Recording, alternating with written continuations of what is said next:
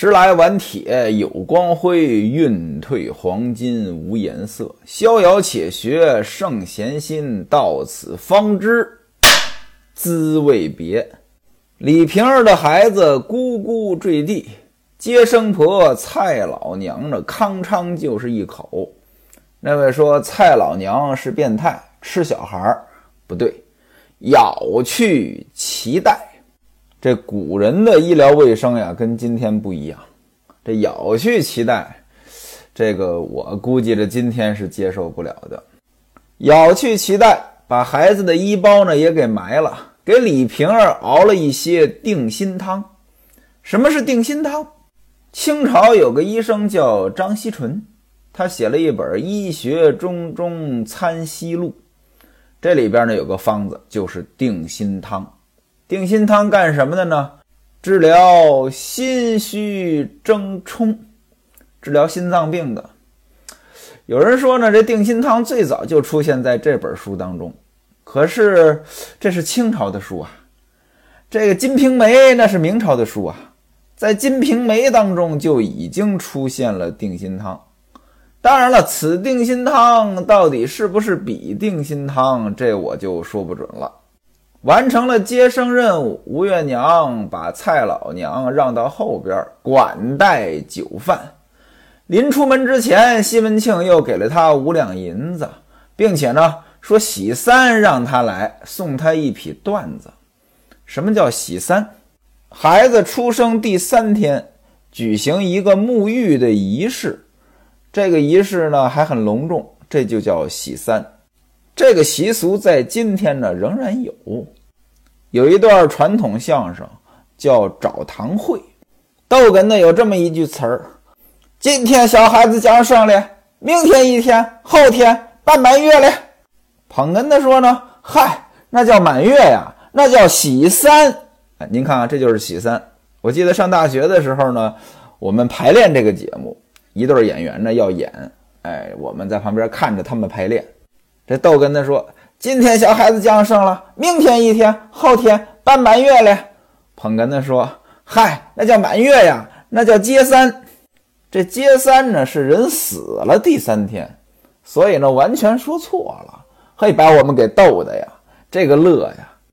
这还好是后台排练，这要是舞台上，这就是演出事故了。蔡老娘呢千万谢就离开了。”当天晚上呢，西门庆呢就在李瓶儿房中安歇。您看啊，西门庆这种视色如命，每天晚上都要有女人陪的人，这天晚上呢是陪着李瓶儿了。李瓶儿刚刚生完孩子，肯定不能过夫妻生活，可见西门庆是多高兴。西门庆看见这个孩子呢，嘿，长得也白净。心中是十分欢喜，别说西门庆了，全家人呢也都高兴。当然了，这全家人不包括个别人，潘金莲肯定不高兴。这一晚上呢，哎呀，西门庆也没睡好，怎么着，老想看孩子，巴不得呢天赶紧亮。天呢刚一亮，西门庆就起来了，干什么呢？打发手下人呢，到这个亲戚邻居那里呢去送喜面。您看啊，生个孩子，赶紧昭告天下，大伙儿得知道呀。英伯爵谢希大收到喜面呢，啊，大哥生孩子了，赶紧就来道喜。西门庆在花园卷棚内留着他们吃面。招待完这二位呢，西门庆想起一件事儿来，怎么呢？得给这孩子找个奶妈啊！刚刚想吩咐下人呢去找个奶妈，薛嫂来了。哪位还记得薛嫂？西门庆和孟玉楼的结合就是薛嫂介绍的。之前呢，我还搞过一个直播，讲什么呢？讲这个薛嫂和王婆的对比。当然了，是从销售的角度来讲。那么跟王婆比，薛嫂这销售能力呢一般，但是啊，可不要小看薛嫂。薛嫂只是跟王婆比销售能力一般，但薛嫂本人并不弱。您看啊，薛嫂这不就找着机会了吗？直接领个奶妈来。人家的小媳妇儿三十岁，不到一个月之前，她的孩子呢夭折了。孩子他爹当兵出征，那这个人呢就没人养了。于是呢，六两银子就卖了。吴月娘呢倒是满意，怎么着？生得干净。您看啊，这人呢干净利落，这是很重要的。人要是邋遢，这就很难让人喜欢啊。您别跟我举那个绝对的例子，您说济公也邋遢，这就不叫好好聊天了啊。那济公邋遢，那谁能跟济公比呀？我发现呀，生活当中呢就有这种人，抬杠的本事特别大，你说什么他都能举出反例来。后来有了互联网，哎，这种人如鱼得水啊！网上有什么言论，啪啪啪，分分钟给你举出反例来，有理有据，这有意思吗？什么事情都不是绝对的呀，咱们只能说大概率是什么样子。我又不是过来抬杠的，换句话说，真要抬杠，一般人也未必抬得过我。有时候呢。我看我的公众号啊，或者我在哪儿发表的言论啊，有人给我评论啊，我都得忍着别回复。不是说我不能回复，也不是说我没东西回复，是我怕我回复了我伤着你。你说我一个说书的、说相声的，这论抬杠，这这本事我就不敢说太好吧，他也不差吧。吴月娘很满意，就让西门庆呢花了六两银子，把他留下了，给他取名叫如意，让他呢，呃，就照看李瓶儿的孩子。李瓶儿坐月子也得有人伺候呀，人手不够用，又把老冯叫来，让老冯来伺候李瓶儿，每月呢给老冯五钱银子。老冯本来就是李瓶儿的下属。这叫过来呢，也算是用熟悉的人。总而言之，天人进口，这府上呢自然是喜气洋洋，正热闹着呢。平安来报说，来宝和吴主管从东京回来了，现在门外呢等着汇报。不大一时呢，两个人进来，见西门庆呢就道喜。西门庆问喜从何来，两个人就把在东京汴梁的事情从头到尾说了一遍。这其中的重点自然是西门庆有官当了。那西门庆能不高兴吗？这真是又生儿子又升官哎，双喜临门。西门庆呢，赶紧的把这些东西呢给吴月娘看啊，太师老爷啊，提拔我。做了金五位副千户，我呢五品官了，你你就是吴月娘啊，你现在就是五品诰命夫人。吴神仙给我相面，说我呢有乌纱带，哎，果然呀，哎呀，这还不到半个月，两件喜事儿都应验了。说到这儿呢，咱们回顾一下前文书呢，咱们说过。吴神仙给西门庆他们家人的相面呃算命，那给西门庆相面呢有这么几句：一生多得妻财，妻财老婆的财产。那这个呢肯定是真的了。像孟玉楼啊、李瓶儿都带来很多的财产，不少纱帽带要当官，临死有二子送老。现而今，西门庆说两桩喜事都应验了。那一个指的是有纱帽带，一个呢是临死有二子送老。您看啊，吴主管对于西门府上这些人命运的预测，这可以说呢就是后文书的发展方向。说西门庆有纱帽带，现在呢已经戴上了。临死有二子送老。这现在肯定还没有二子，只有一个子。送老的到底是不是这个子呢？也不得而知。但西门庆觉得这就是应验了。到底是不是应验了？您往后听。西门庆高兴呀，啊，自己当官儿啊，就有这个孩子，就给这孩子呢起名叫关哥。这回呢，事儿更多了。一方面呢是官场上的事儿，西门庆当官了，吴主管何来宝呢也当官了，有一堆手续要办。另外呢，转过天来就是喜三，大伙儿呢知道西门庆呢生了个孩子，都过来呢随份子。再加上西门庆又来升官了，平地做了个副千户。原文写谁人不来屈服，这就叫时来谁不来，时不来谁来，什么意思呢？你在上升期的时候，大伙儿呢都来；你要是不在上升期，大伙儿呢都走了。西门庆办这个当官的手续啊，除了文书呢，还得找人呢做官帽、做官服。那位说了。这当官的这身衣服，它不是工作服吗？不发吗？要自己做吗？说实话啊，我也觉得是朝廷应该发，不应该自己做。可是书中呢就写的是自己做。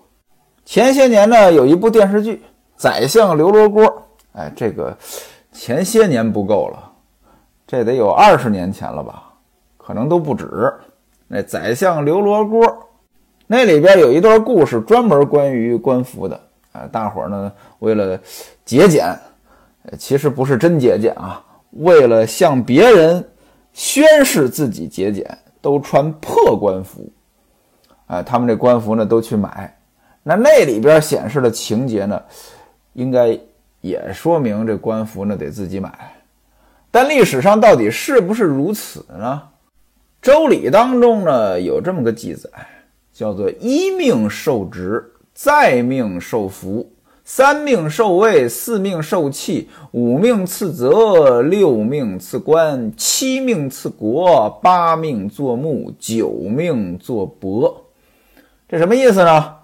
一命、二命、三命、四命，这就是不同等级的官员。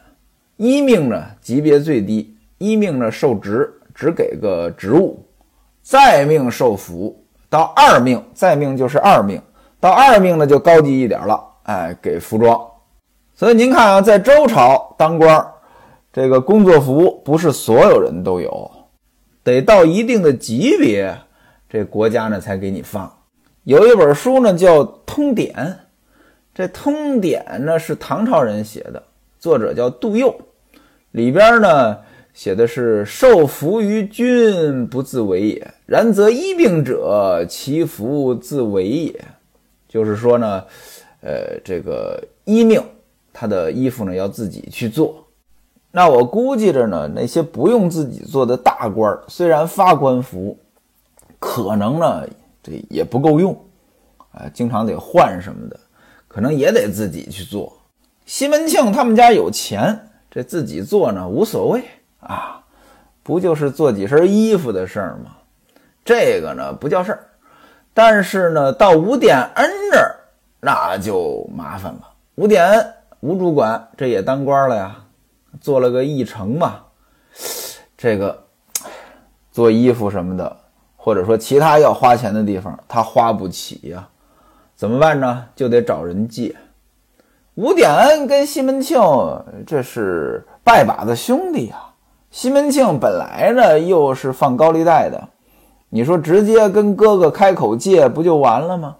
不借，他到英伯爵那儿啊，让英伯爵呢找西门庆借钱，而且呢还许给英伯爵呢十两银子的回扣。原文写的是再三央及英伯爵，而且是跪在地上求。各位您看啊。这里边呢值得玩味。按理说，大伙儿十个人这个磕头了，都是拜把子兄弟。英伯爵是兄弟，你也是兄弟，为什么要让英伯爵替你出头，而且还给这么多钱，而且还跪在地上求？这说明什么呢？虽然都是兄弟，这有远有近。还说明什么呢？还说明吴典恩这个人啊，在西门庆那儿混的呀不怎么样。其实听前文书您也听出来了，到了蔡京那儿，冒充西门庆的小舅子，弄了个官儿。这这这一般人都做不出这事儿来，这人太奸了。西门庆能喜欢他吗？英伯爵一看吴点恩呢，求自己都跪下了，赶忙拉起，说呢：“此乃成人之美之事，大官人提携你，现在做了这个官儿，这也是件大事儿。呃，那你现在到底缺多少钱呀？”吴殿恩说：“不瞒老兄，你说啊，我们家呢，现在是一分钱也没有。我这一上任，上下打点、送见面礼、办仪式，还有制备衣服呀、什么鞍马呀这些东西，少说也得七八十两银子。借钱的文书呢，我已经写好了，但是呢，这个数借多少钱呢，我没敢填上去。老兄呢？”你好歹呢帮帮我，事成呢我是必有重谢。英伯爵看了看文书，说：“吴二哥，我看啊，你借七八十两银子呢不够用的。依着我呢，咱们呢就借一百两。估计呢，看在我的面子上呢，呃，西门大官人也不会跟你要利息。你呢用着也方便，以后你做了官呢。”陆续的给他还上呢，也就是了。俗话说呢，借米下得锅，淘米下不得锅。咱们呀，能借一天算一天。这什么意思呢？借米下得锅，淘米下不得锅。那意思就是，钱借出去容易，要讨回来呢就难了。那西门大官人把钱借给你了，这个不难啊，日后再还，你就自己看着办吧。其实您看啊，这就是混蛋逻辑。不过这混蛋逻辑呢，现实生活当中非常普遍。听我书的各位，您肯定有这个体会，很多人都有这个体会。钱要借出去啊，估计着呢，钱还有没有不一定，这人呢十有八九得罪了。按理说呢，你把钱借给别人，这个你是帮了别人了，但是估计着。你借出去之后呢，你们俩这关系呢，就很难像以前一样了。所以借钱这事儿呢，各位您掂量着来。我也奉劝负债的人，你要有亲戚朋友能把钱借给你，这个真不容易，可得珍惜。英伯爵这么一分析，说你借一百两吧。吴典安一听呢，那当然是高兴了，就在这文书上边写上了一百两。两个人呢喝了杯茶，然后呢一起起身到了西门庆家门口，平安通报。两个人进去，看到西门庆府上呢有很多裁缝呢正在做衣服，那自然是给西门庆做官服。西门庆和陈静济呢在穿廊之下，干嘛呢？西门庆让这陈静济呢给他写见官手本揭帖，这什么东西呢？大概就相当于是名片吧。西门庆现在是有身份的人了呀，当官了呀，那要到组织当中，呃，各个衙门口走动，你得有个名片呀，就是这个东西。二人进来呢，做个揖。西门庆让他们俩坐下。英伯爵问哥哥：“你的手本札赋有没有下？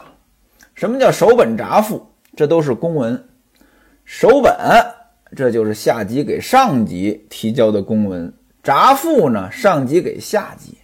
西门庆说：“今天一大早呢，让下人呢到提刑府把札赋呢送过去了。那西门庆是提刑府的副职啊，那提刑府的上上下下这些人员接到了西门庆的札赋。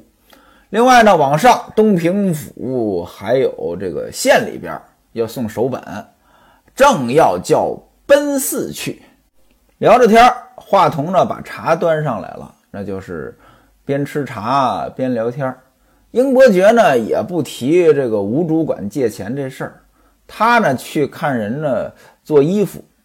英伯爵呢就把这个大带抄起来看了。什么叫大带？您看戏台上当官的腰间呢都有一个腰带，这就叫大带。光这个大带，西门庆做了七八条。西门庆一看英伯爵呢，把这大带抄起来了，就问说：“你看我这几条带怎么样？”其实呢，这是炫耀。那西门庆做的这几条带，那能次得了吗？那肯定都是奢侈品啊！在今天，腰带呢也是奢侈品。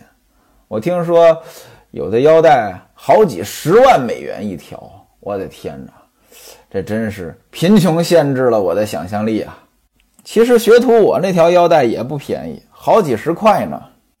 我记得呢，呃，之前我小时候啊，那会儿上学，系的那个腰带呢，都是那个材质都是那个布的，啊，当然了，不是一个布条啊，它就是可能是拿线编出来的，就这种腰带。其实我觉得还行，也挺好用。后来呢，到外边去读书，有一天呢，我妈赶集，从街上呢带回来一条皮带。啊我二舅呢是卖菜籽儿的，老在街上赶集卖菜籽儿。可能我妈呢赶集遇到我二舅了，给我二舅看这个皮带。我二舅看完之后呢说十块钱都不值。果然，呃，拿回来这么一袋呢，没几天呢就坏了。其实哪是皮的呀？后来随着到外边读书、到外边工作，才知道，哎呀，这腰带也有这么多讲究呀。等哪天吧，等哪天我发财了。我说一回书能挣个十万八万的时候呢，我也买一条好一点的腰带。西门庆这一炫耀，你看我这腰带怎么样啊？英伯爵当然是赶紧夸了。哎呦，这腰带您打哪儿弄来的呀？真好呀，一条比一条好。你瞅瞅，这么宽大，别的咱就不说了啊，就这条犀角带并鹤顶红，满京城拿着银子呢也找不出来。我不是说好话啊，就是东京的魏主老爷，他有玉带，有金带，也没这条犀角带。这可是水犀角，不是旱犀角。这旱犀角不值钱，水犀角呢又叫通天犀。要是不信的话，弄一碗水来，把这犀角呢放在水里，能把水给分开，这是无价之宝呀。我的哥哥呀，这条带子你花了多少钱呀？您看这夸什么东西好，这外行也不行。外行呢容易说空话啊。这带子好不好？好，你看摸着这光滑呀，摸着这手感这么好呀，这颜色这么鲜亮呀，这就是空话。您看人英伯爵吃过见过啊，虽然自己呢用不起，但是呢他懂。水洗脚、汗洗脚，汤汤汤汤这么一说，让人一听着就是内行，而且呢，内行说出来的夸奖的话，人家西门庆听着那心里肯定痛快呀。当然了，你要说英伯爵到底有多内行，其实也没多内行，他呢也是道听途说加牵强附会，这不可能啊！弄一碗水，把这水洗脚往里一放，这水就分开了。这都见了鬼了，没这事儿。这说法打哪儿来呢？这个在杭州，就在我生活的杭州啊啊，我上班的旁边有个宝石山。您到宝石山上边去，有个葛岭，东晋有个道士叫葛洪，就在这山上呢炼丹，所以呢这个山就叫葛岭。那这个葛洪的道号。叫抱朴子，所以这座道观叫抱朴道院，就是这个葛洪说的。他说呢，得这个真的通天犀角三寸以上，把它刻成一个鱼的形状，把这个放到水中，水呢就分开了，人就可以从这个水当中走过去。您说这不胡说八道吗？英伯爵就借着这个胡说八道，接着胡说八道，反正西门庆爱听就行。英伯爵问着哥哥：“这条带你花了多少钱？”西门庆说：“你猜。”英伯爵说：“这东西街上又没有卖的，我上哪儿猜去啊？”西门庆说：“我跟你说吧，这条带是王昭宣府里的带。有人听说我要大带，就告诉我啊，某某人有这么一条带啊，我让奔四呢。”拿七十两银子去买，结果呢讲了半天价也不行，啊，就要一百两。英伯爵说：“哎呦，怪不得这条带这么好看，哥哥呀，以后你寄出去那显得太酷了呀。就是你的那些同僚看到了，估计呢也得爱的不行。这大大的就夸奖了一番啊，反正就是拍马屁呗。又坐下了。”西门庆呢就问吴主管说：“你的文书下来没有？”英伯爵说：“吴二哥正要下文书，今天呢，这不是让我来烦你了吗？这不是你给他机会，让他到东京去送生日礼物去。太师呢也给了他这个前程，让他当官了。这呢既是你的抬举，也是他个人的造化。”不管官大官小，从一品到九品，这都是朝廷的臣子呀。可是他跟我说呢，如今上任，哎，这花钱的地方多呀，要那么多银子，他没有啊。所谓一刻不烦二主，这么着吧，哥哥您看我的面子，有银子的话借他几两，把这事儿呢也就周济了。以后他做了官儿。结草衔环，也不敢忘了哥哥的大恩啊！也别说咱们自己弟兄了，就是外边的官哥哥您不也帮了很多吗？啊，您说是不是？不然的话，您看他这事儿还真难办了。说这话呢，跟吴主管说：“吴二哥，你把那个文书拿出来，给大官人看一看。”吴典恩赶忙从怀中取出文书，递给西门庆。西门庆一看呢，上边要借一百两银子，担保人就是英伯爵，每月的利钱呢是五分。西门庆不看则已，一看呀，提起笔来就在上边这么一抹。欲知后事如何，且听下回分解。